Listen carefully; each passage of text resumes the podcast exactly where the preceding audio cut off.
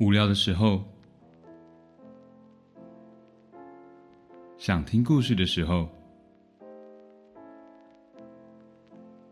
没有人陪的时候，欢迎光临 Ryan 有声书。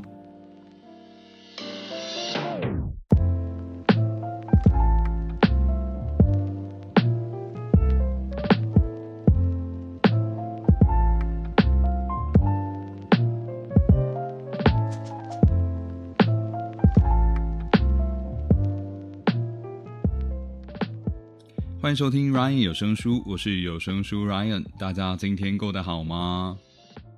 今天要讲的有声故事呢，是一个特别疗愈的主题哦。我记得以前在做社群行销相关工作的时候，有流传三个要素，是只要一发布就会特别受到网友喜欢的类型。他们分别是宠物、小孩以及女孩。那小孩跟女孩的故事，我目前还涉略不多。今天要分享给大家的是宠物的故事，也是为了响应八月八号国际猫咪日、八月二十号国际流浪动物日跟八月二十六号的国际狗狗日。这期节目跟其他二十八个 podcast 们一起串联播出，主题是国际猫狗日八月 podcast 毛孩子大集合。对这个主题有兴趣的听众，可以到各大 podcast 平台搜寻国际猫狗日收听哦。Ryan 的节目呢，也会一连三周响应国际猫狗日，推出跟毛孩子相关的有声故事，也请大家持续关注。接下来就一起来听听胖胖的故事。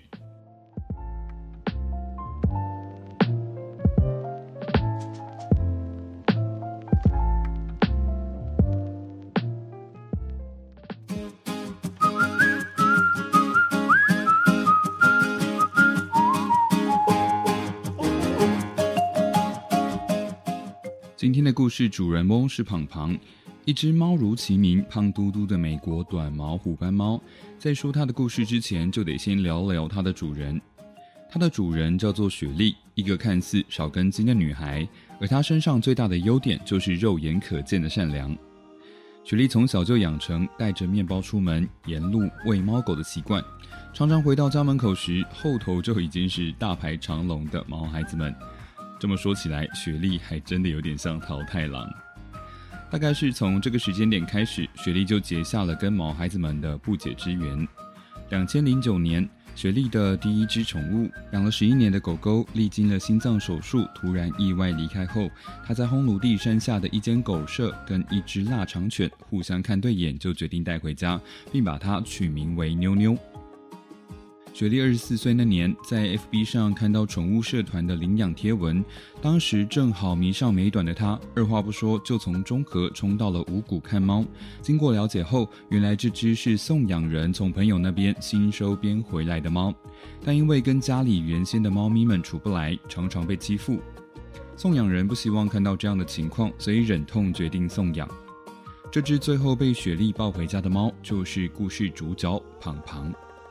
胖胖当天就被雪莉给带了回家，顺路去给医生初步检查身体健康，当时大约是三到五岁。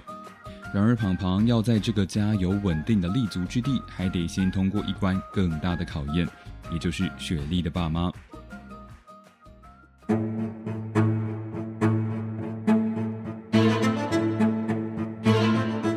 雪莉爸妈除了是狗派的忠实拥护者，还因为一些传统习俗的考量，包括感觉猫很阴、瞳孔忽大忽小等原因，常常招雪莉的茬。家里已经有养狗啦，这样狗跟猫会打架，你快去跟对方说要退还给他们。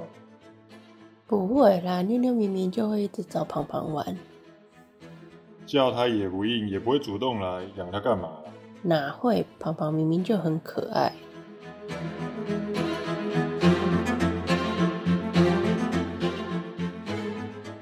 这样子软性的家庭革命持续了一个月。雪莉爸妈虽然要求先把胖胖养在阳台，嘴上也一直恐吓要把胖胖放掉，或是要把它还回去，但是因为胖胖真的很乖，加上妞妞对胖胖也很有兴趣，雪莉就让猫狗慢慢开始接触，发现它们真的相处的不错，慢慢的就把胖胖从阳台偷渡回客厅，到最后整个家都是胖胖的地盘了。爸妈也因为看胖胖跟妞妞相处很和平，也就顺着女儿的意一直养下去。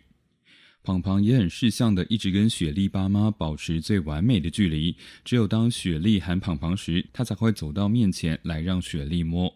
换成是爸妈喊的话，就要看胖胖的心情了。就这样，胖胖开始了跟雪莉一起生活的日子。以下是他一整天的行程表：早上五点半，他会用他六点五公斤的胖胖身躯压在雪莉身上，来充当雪莉的闹钟。雪莉出门上班后，他会趁没有人注意的时候偷扒两下喵喵的头。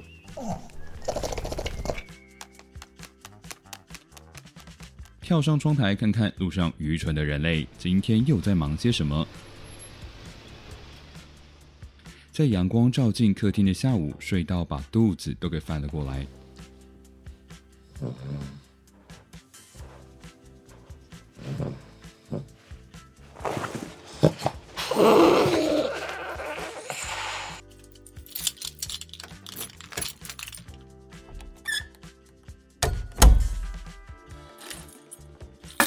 等雪莉晚上回家后，吃个猫饲料，铺个猫草，再让雪莉把它服侍的呼噜噜，直到睡着为止。就这样，胖胖在雪莉的家里过着舒舒服服的生活，一直都头好壮壮，没有生病的记录，也越来越得雪莉爸妈的喜爱。二零一六年九月，家里迎来了胖胖的新玩伴奶猫小福，在一片欢天喜地的气氛当中。两个月后，妞妞却走了。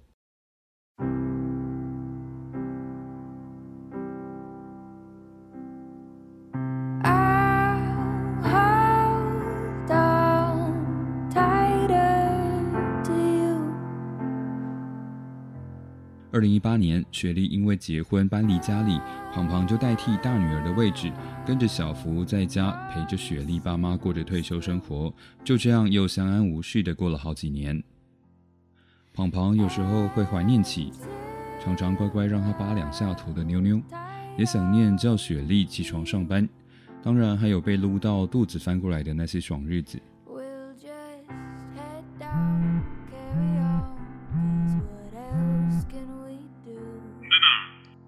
现在才三点，我还在公司啊，怎么了吗？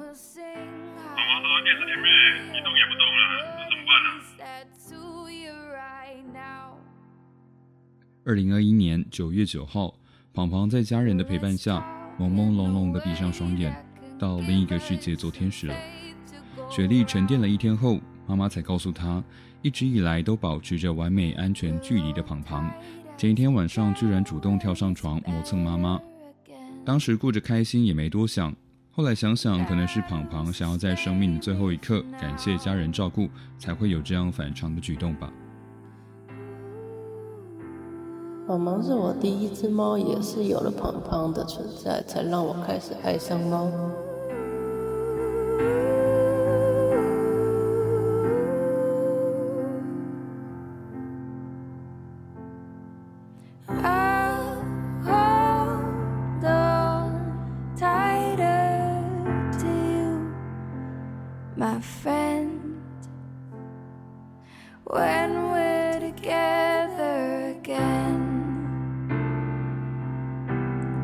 together again.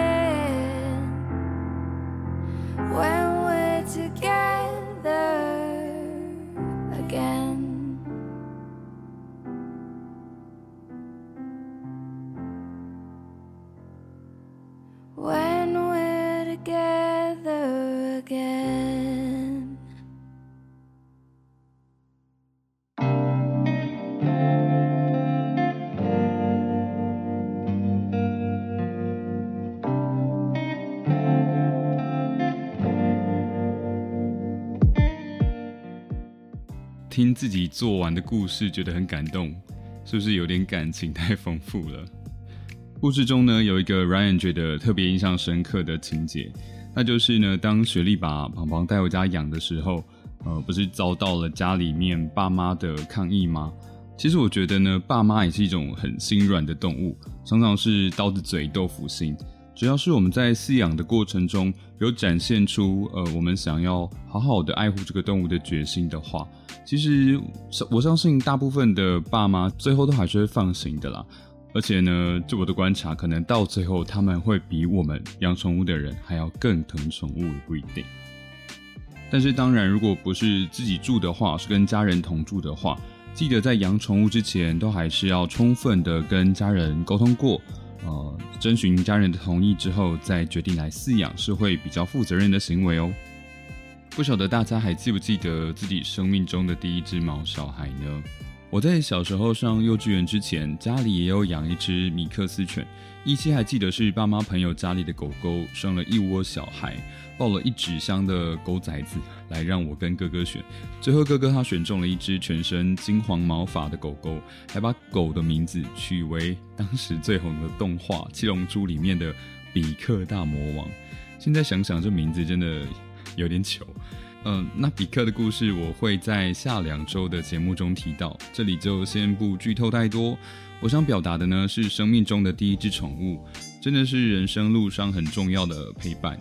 那到现在还是偶尔会想起有它的日子，可以像这样做一期节目来纪念它，真的还不错。接着来说说这两天在这档串联活动的群组里头，有主持人呢提到他在节目上架之后，有粉丝觉得很感动，就立刻想要捐款给这次协助播出的“让浪吃饱”浪浪粮食平台跟张妈妈流浪动物之家，也让我觉得呢，即使是人为言轻的自媒体，那能够在这样的活动中去传达一些正面的力量。帮助到这个社会，即使可能只是杯水车薪，但也会让人家觉得格外的珍贵。好喽，那这次的国际动物日串联要特别感谢 KKBOX 的协助推广。KKBOX 目前跟传说对决超强合作次元音乐季。立刻组队玩猜歌游戏，考验你的音乐敏锐度跟传说对决小知识，就有机会把次元突破的造型免费带回家。现在订阅联名方案，全家享首月免费听，续订再送永久的史诗造型，护长跟成员通通都有，数量有限，送完为止，让你边组队也能边 K 歌哦。可以到下方的资讯栏去查看。喜欢我的节目的话，请多多追踪、分享跟投稿。那么今天的 Ryan 有声书就念到这里喽，感谢你的收听，Have a good day。